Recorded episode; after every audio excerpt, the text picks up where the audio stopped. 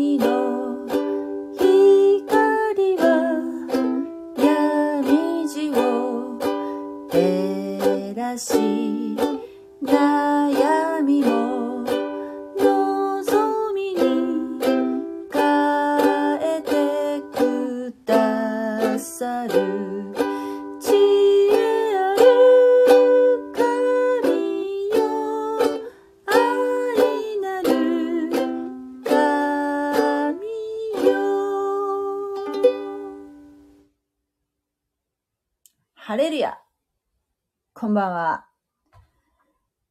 今日も夜な夜な、マタイの福音書、読んでいきたいと思います。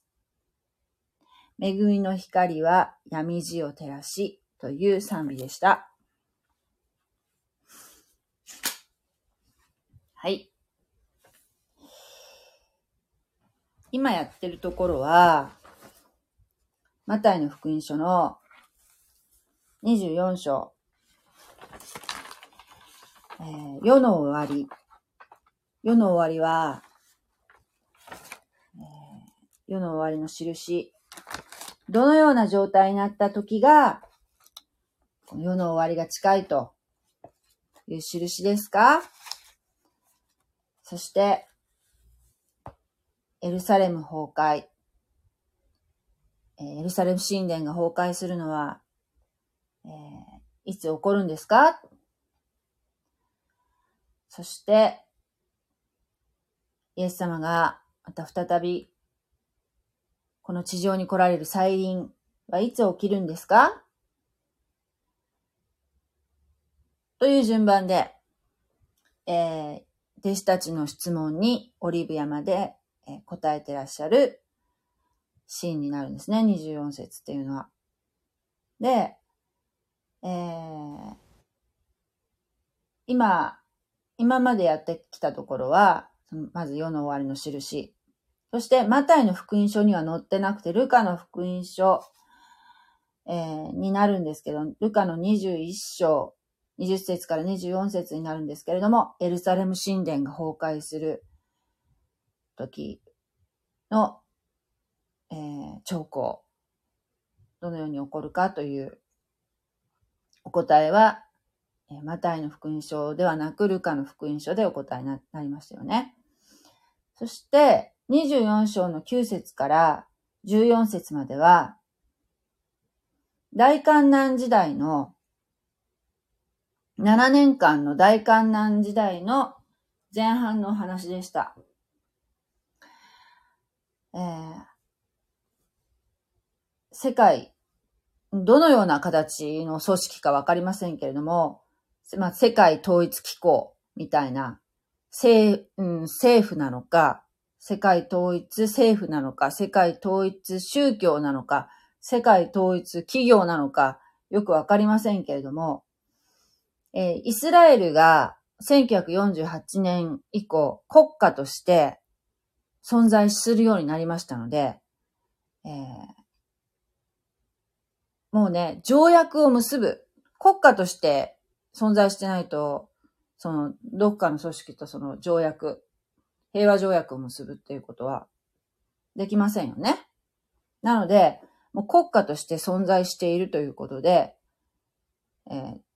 条約を締結することができると。だから、この予言が、えー成就する可能性ができたということになってますね、今の状況は。えーまず、大観難時代、7年間の大観難時代は前半と後半、3年半ずつに分けられるんですけれども、その前半の大観難時代のスタートの印は、イスラエルと、えー世界統一政府との組織の、との7年間の平和条約、締結時からスタートする。ということが、分かってます。はい。そこからスタートして、えー、その7年間の、7年間じゃない、3年半の大観難時代の前半の間に、14万4千人のユダヤ人の伝道が行われると。世界伝道が、世界伝道が行われる。それは14節で書いてあります。そしてこの御国の福音はすべての民に対して証をするために全世界に述べ伝えられるであろう。そしてこれ、それから最後の時が、最後が来るのである。もう大観難時代の前に、クリスチャンは、教会、普遍的教会って言うんですけれども、クリスチャンはもう地上から取り去られているので、もう天に上げられてしまっているので、大観難時代の世界にはもうクリスチャンはいなくなっています。では、この地上に残された人たちに、誰が、えー、伝道していくのか。残された時間はほとんどありませんよね。それ、その担い手になるのが、この14万4千人のユダヤ人になるんですね。そして、昨日やったところは、大観難時代の後半がスタートするところの、えー、印のお話でした。えー、15節の預言者ダニエルによって言われた、荒らす憎むべき者が聖なる場所に立つのを見たならば、読者は、読者よ悟れ。その時ユダヤにいる人々は山へ逃げよう。えー、前半の3年半の間に、ユダヤ人たちは、えー、世界に、世界に伝道しに行くんですけれども、それもその3年半だけで、えー、第三神、聖なる場所っていうのは、この時代には今はないんですけれども、イスラエル、エルサレムに今はないんだけどね。もう壊されてないんだけども、今、イスラム教の施設が建っている岩のドームっていうのが立ってるんですけど、あそこに、どういう経緯で立つのかわからないんですけど、とにかく大観難時代の時に、あそこに神殿が立っているっていうのがこの予言の前前提になるんですね。で、そこの、そこの神殿にずっとその3年半の間、前半の3年半の間、神殿に捧げ物とかしてたんだけども、それが、えー、捧げ物ができなくなる。そして、さっきの世界統一政府の、えー、荒らすに組むべきもの、反キリスト。まあ、悪魔。悪魔の子みたいなね。存在だと思うんですけれども、この反キリストが、えー、エルサレム神殿、エルサレムの第三神殿って言われるところですけども、第三神殿の死聖所に立つと、それが印になるんですね。それが目印、目印というか、えー、後半のスタートになるわけですね。で、それを見たら、ユダヤ人は、山へ逃げよと。イエス様は教えてくださってるんですね。立ったら、もうパッと逃げなさいと。で、この荒らす憎むべきもの、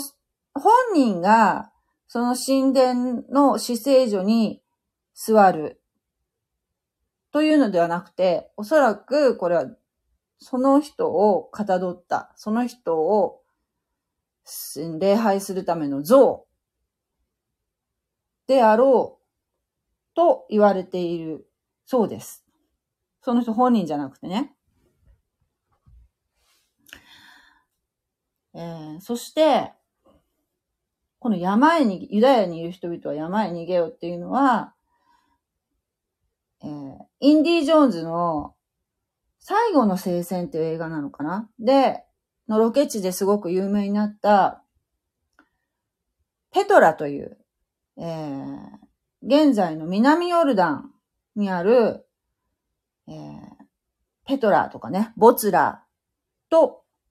言われる場所になるそうです。えー、で、そこに、とにかく急いで逃げなさいと。屋上にいる者は家から物を取り出そうとして下に降りるな。畑にいる者は上着を取りに後へ戻るな。もうとにかく急ぎ、急いで逃げなさいと。で、えー、その間ですね、そこが逃れの町となって、えー、ユダヤ人たちを3年半の間、後半の3年半の間、神様が養ってくださるという場所になっているそうです。えー、違法人にはこのような逃れの町というものはありませんので、この時、この大観難時代の間に、ユダヤ人の宣教によって、伝道によって、救われる違法人は多数出ると思われるんですけれども、ただ、この時代は、この反キリストによって、うんまあ、恐怖政治というんですかね、すごく、えー、クリスチャンは迫害を受けると言われていますので、信仰を持つということは、うん、もう殉教する覚悟でえ、ならないと、殉教するリスクが非常に高いということなんですね。なので、この大観難時代というのは、まあ、やがて訪れると思われますけれども、えー、ぜひ、その時が来る前に、うん、イエス様にの福音を受け入れて、信仰を持っていただきたいなと思うのが、えー、まあ私の願いですね。うん、で今日は、その大観難時代の後半部分の続きをやります。24章の21節から交互訳で読みます。その時には、世の初めから現在に至るまで、かつてなく今後もないような大きな観難が起こるからである。もしその期間が縮められないなら、救われる者は一人もないであろう。しかし、先民のためには、その期間が縮められるであろう。その時、誰かがあなた方に、見よ、ここにキリストがいる。また、あそこにいる。と言っても、それを信じるな。偽キリストたちや、偽預言者たちが起こって、大いなる印と奇跡等を行い、できれば、先民をも惑わそうとするであろう。見よ、あなた方に前もって言っておく。だから、人々が、見よ、彼は荒野にいる、と言っても出て行くな。また、見よ、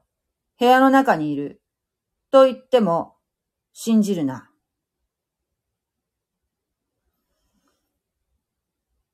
ちょうど稲妻が東から西に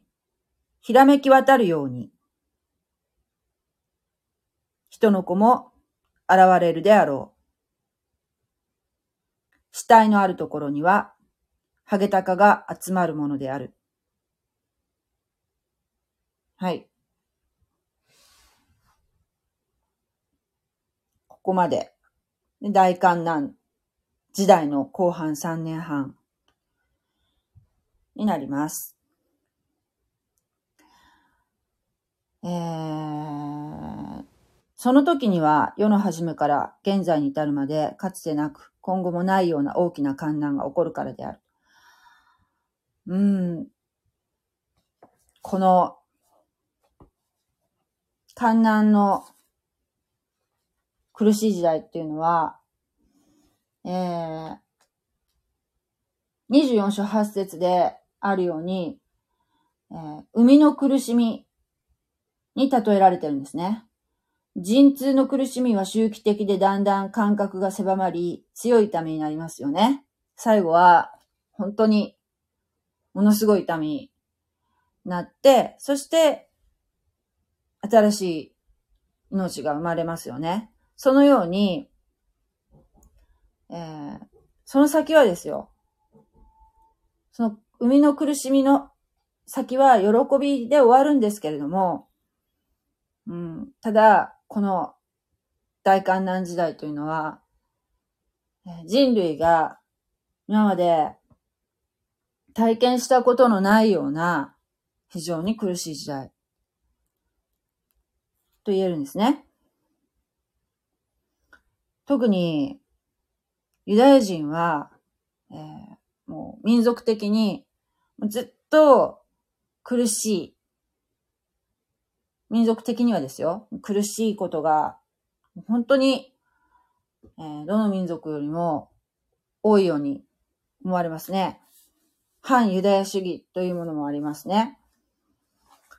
えー、ここで、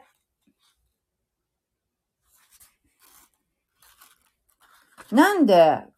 こんなにユダヤ人って苦しみに遭うんだろうという疑問が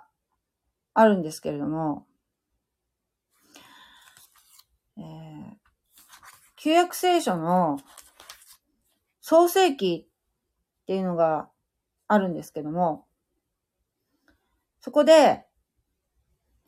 創世記の3章で、えー、早速ですね、人間は神様を、うん、神様の言うことをですね、疑って、そして悪魔のことを信じてしまうんですね。つまり、神様に背を向けた生き方をしてしまう。うん、その時に、蛇が、えー、エヴァ、エヴァを騙して、そして、えー、それに、アダムが応答して、二人で罪を犯してしまうんですね。蛇というのは悪魔です。まあ、このことが原因で、アダムとエヴァはエデンの園を追われてしまうわけですけれども、神様は、えー、その前に、もうすぐ、この人類を、人類のね、代表であるアダムに対して、えー、この今後、人間というのは罪を、えー、内包したままね、ずっと続いていくわけですけれども、この人間を、うん、救うために、すぐ神様はこのようなことを、えー、おっしゃるんですね。私は恨みを置く。お前と女との間に。お前っていうのは悪魔のことですね。お前と女との間に。お前の末と女の末との間に。彼はお前の頭を砕き、お前は彼のかかとを砕くであろう。この彼っていうのは、女の末から生まれるメシアのことです。つまりイエス・キリストのことですね。が、やがて、えー、生まれ、そして、お前の頭っていうから、えー、悪魔の頭をかかとで砕くと。そして、まあ、そのかかとはですね、蛇の頭を砕くときに、多少、うん、傷は受けるかもしれない。だけど、蛇に、蛇、悪魔にメシアは勝利するんだという予言をここで神様すぐしてくださったんですね。だから、この女の末、えー、女の末が、であるメシアが生まれることを阻止するために、悪魔は、あらゆることをして、もう、えー、メシアが誕生することを妨害するわけですね。えー、例えば、出エジプト。出エジプトで、その、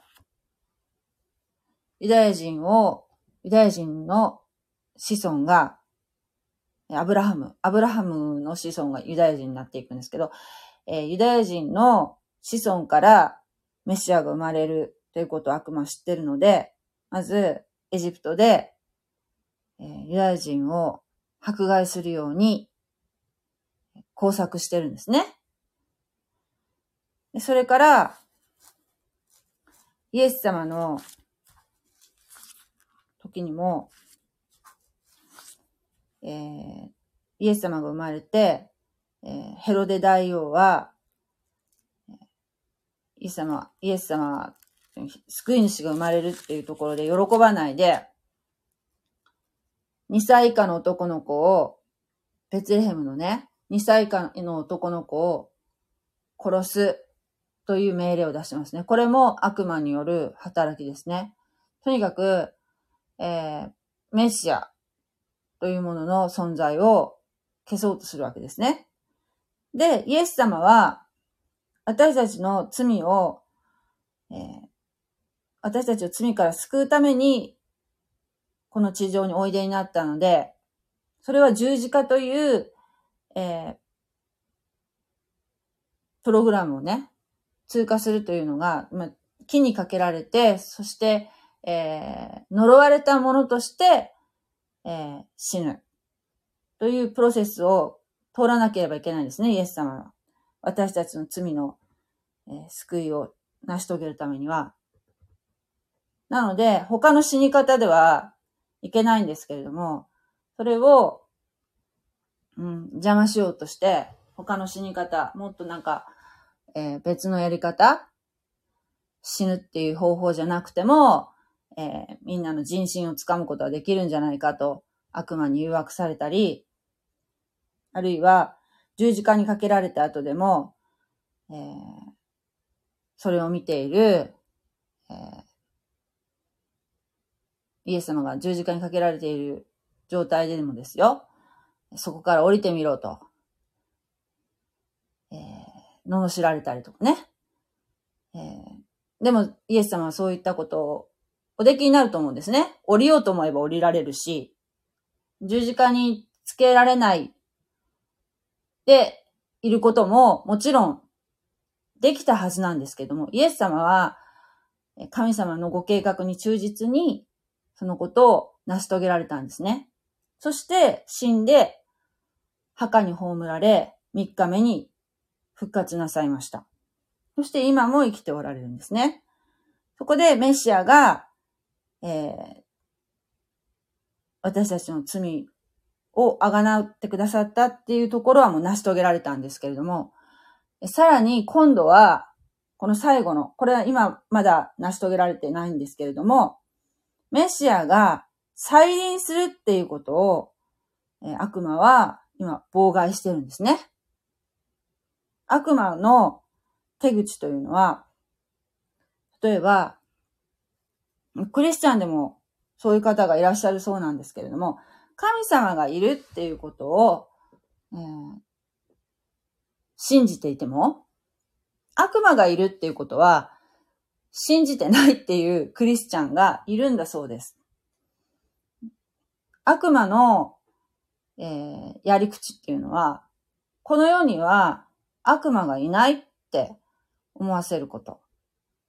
それが、えー、上等手段なんですね。自分は存在しないと。そういうのは迷信だと思わせるってことが悪魔の、えー、やり口。で、それで、着々と自分たちの計画を進めていくわけですけれども、うん、このように、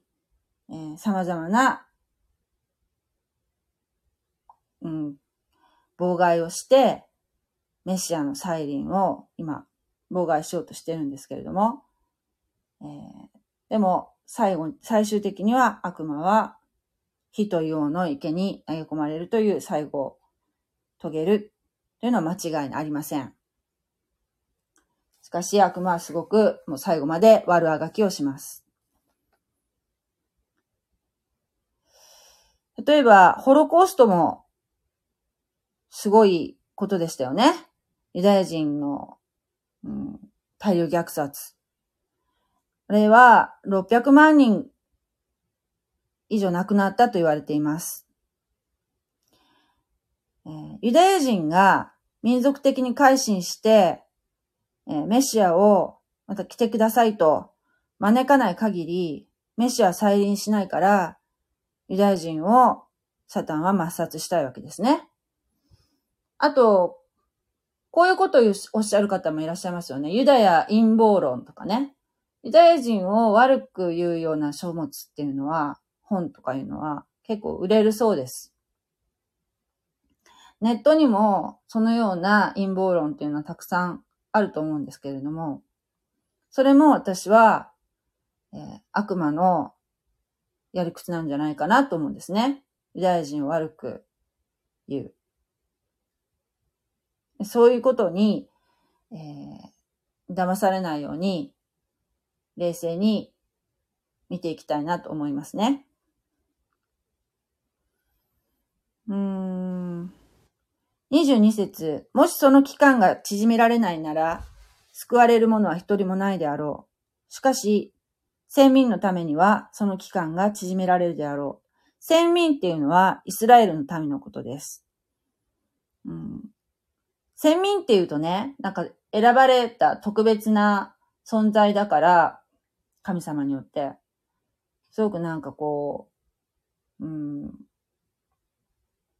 なんか上から目線でいる人みたいに、えー、思う、思うかもしれないけど、実は、えー、特別に、やはり選ばれた神様に愛されている存在であるがゆえに、えー、逆にですよ、神様に、神様から、こう、民の心が離れると、大変な、えー、裁きを受けるというのもイスラエルの民なんですね。えー、もう本当にその繰り返しの歴史です。イスラエルの民の歴史っていうのは。神様についているときは非常に栄えて、そして神様から離れると、えー、国を失うほどになりました。えー、何度も言ってますけれども、イエス様が十字架にかけられた紀元30年から40年後の、えー、紀元70年のエルサレム陥落、ローマ軍によるエルサレム陥落は、イエス様をメシアと認めなかったことへの神の裁きですね。えー、あの時、イスラエルという国は完全になくなってしまったんですね。えー、そういう民族がイスラエルの民です。えー、もし、この大観難時代、7年間の大観難時代、大観難時代が、7年間よりも長かったら、救われる者は一人もいないなくなる。イスラエルの人々、ユダヤ人は誰もいなくなる可能性があるほどに激しい、えー、苦しい時代であるということが、まあ、イスラエルの人たちだけじゃなくてね、全世界的にですよ。大変苦しい時代であるということがこの言葉でわかります。ですが、えー、神の恵みにより、イスラエルは抹殺されない。えー、そのために、えー、この7年間という期間が、短、短い期間が、短いと言えると思います。いつまでも続くんではなくて、えー、その、ちゃんと計算できるんですね。この、例えば、後半3年半のスタートっていうのは、えー、反キリストがエルサレム神殿の死聖所に自分を、自分をかたどった像を置くことによって、えー、それを自分、自分を拝めと言うっていうところから3年半って計算すればいいわけですからね。それで終わると。終わりがちゃんと見えているということですね。その時誰かがあなた方に、見よ、ここにキリストがいる。また、あそこにいると言ってもそれを信じるな。偽キリストたちや偽預言者たちが起こって、大いなる印と奇跡と行い、できれば、先民をも惑わそうとするであろう。えー、ここでは、うん、まず、イエス様が初めに来られた時は、初めて来られることを初臨と言うんですね。イエス様が来られた時というのは、えマリアから赤ちゃんとしてこのように生まれましたね。精霊によって身ごもったマリアからお生まれになりました。ベツレヘムに。えー、でも、それが分かった人というのは、まず、例えば羊飼いであるとか、東方の博士たちであるとか、限定的でしたよね。イエス様がメシア、メシアがお生まれになったってことを知らせられた人たちというのは本当にごく限定的な人で、えー、ヘロデ大王も、うん、自分から言って、メシアを拝するということはしませんでしたよね。うん、そのように、ひっそり生まれました。イエス様は。でも、再臨、次にいらっしゃるときは、誰でもわかる状態で再臨されるから、えー、噂に注意しなさい、と教えられています。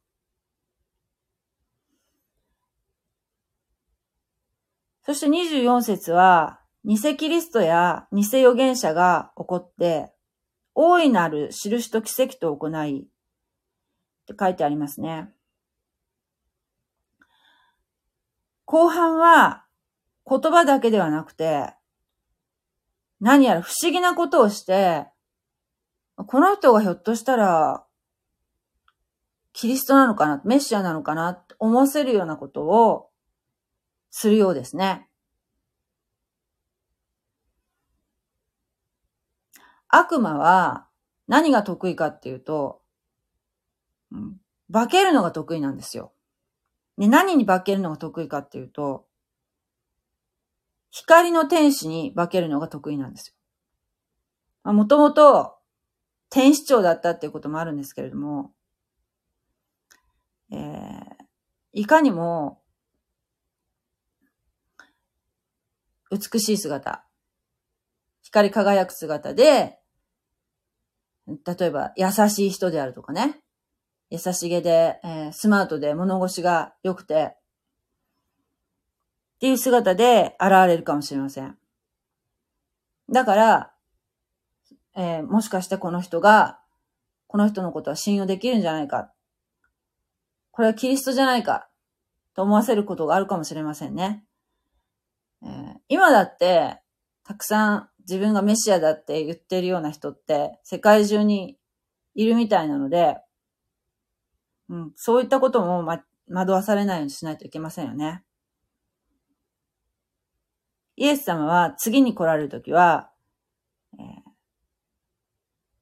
初臨は赤ちゃんとして、赤ちゃんの姿でまず来られましたけども、再臨の時は、もう、誰が見てもイエス様という状況で来られるはずなんですね。ここでわかると、通り。えーだから人々が、見よ、彼は荒野にいると言っても出ていくな。見よ、部屋の中にいると言っても信じるな。で、27節ちょうど稲妻が東から西にひらめき渡るように、人の子も現れるであろう。稲妻が東から西にひらめき渡るようにって書いてありますけれども、これはどういう意味かっていうと、誰もが認識できる印のことで、目撃できるっていうことなんですね。